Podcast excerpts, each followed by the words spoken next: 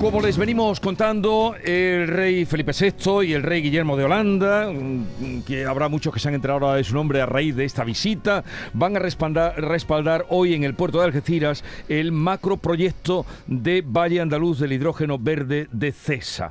En este sentido, creo que será dentro más o menos de una hora cuando va a tener lugar ese acto y vamos a aprovechar para hablar con Rosendo Rivero, que es director del Parque Energético de CEPSA en San Roque. Rosendo Rivero, buenos días. Hola, buenos días. Encantado de estar con vosotros. Eh, para que todos nuestros oyentes sepan de qué estamos hablando, ¿qué es el hidrógeno verde? Bueno, el hidrógeno verde es el, obtenido a través de la reacción de electrólisis como alternativa al obtenido actualmente a partir de fuentes fósiles. Eh, este hidrógeno verde va a ser una oportunidad para descarbonizar tanto nuestros propios procesos industriales como eh, a poder aportar soluciones energéticas a nuestros clientes de carácter circular y, por supuesto, verde. O sea que eh, se produce con eh, energías renovables. Sí, efectivamente, se produce con electricidad renovable obtenido a partir de fuentes fotovoltaica o eólica. En ese sentido, CEPSA está haciendo una fuerte inversión, eh, especialmente en Andalucía. A partir, de esta, a partir de esta electricidad se produce una reacción química eh, con el agua, separándola en sus dos componentes, el oxígeno y el hidrógeno. Es ese hidrógeno precisamente el que denominamos verde porque tiene un origen completamente renovable. E, ¿En algún lugar de España se está produciendo este hidrógeno como se va a producir ahí en el campo de Gibraltar? Bueno, nuestro, nuestro proyecto plantea que para final de década tener una, capacidad instalada de un gigavatio en cada uno de nuestros parques energéticos en San Roque y en Huelva. En este sentido, hablamos de una producción total de 300.000 toneladas de hidrógeno verde. En concreto, eh, en este parque energético San Roque, esa producción se va a derivar a su vez en, una, eh, en un caudal de 750.000 toneladas de amoníaco verde que van a evitar la emisión de 3 millones de toneladas al año de CO2 a la atmósfera. Por lo cual, pues estamos, estamos colaborando muy activamente en lo que se refiere a eh, la lucha contra el cambio climático. Y entonces eh, lo que hoy se, se presenta es ese eh, corredor, mm, megaproyecto se habla, eh, corredor de hidrógeno verde entre el sur y el norte de Europa.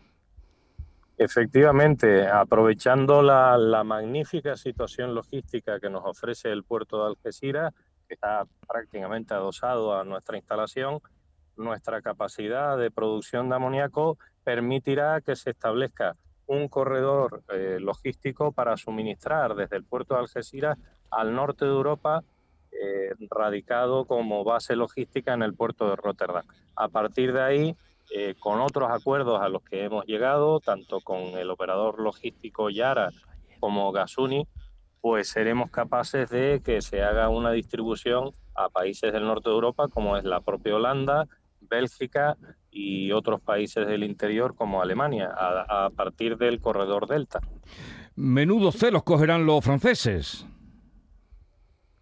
Bueno, eh, nosotros hemos venido aquí, afortunadamente, con la presencia de sus majestades, las casas reales de España y Holanda, eh, a hablar de nuestro proyecto. A partir de ahí, pues bueno, eh, consideramos que Andalucía se puede erigir como una una importante potencia en lo que se refiere a la nueva economía circular y a la producción de soluciones energéticas renovables y bueno, es lo que pretendemos defender aquí. Desde luego que sí. Y eh, estamos hablando con Rosendo Rivero, que es director del Parque Energético de CEPSA en San Roque. ¿Qué eh, va a suponer eso o qué repercusión va a tener mm, sobre el campo de Gibraltar? Bueno, nuestro compromiso en Andalucía lleva siendo más de 50 años muy fuerte con una, con una repercusión en el PIB andaluz de un 14% y además unas cifras de empleo muy reseñables, 3.300 puestos de trabajo, eh, lo que generamos ahora a través de nuestras mm. actividades en los parques energéticos, y si hablamos de empleo indirecto e inducido, hablamos de 9.000 personas.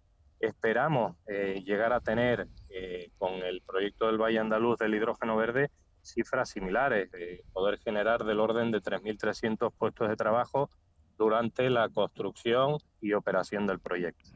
¿Y, para cuándo comenzaría a funcionar este corredor de hidrógeno verde?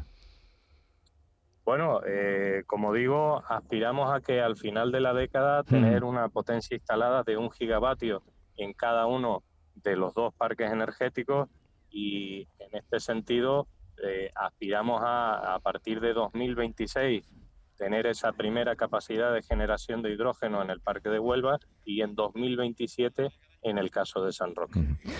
Muy bien, pues muchas gracias por atendernos. Es un día importante el de hoy. ¿A qué hora está prevista eh, la llegada o el acto que, en el que van a intervenir los dos monarcas?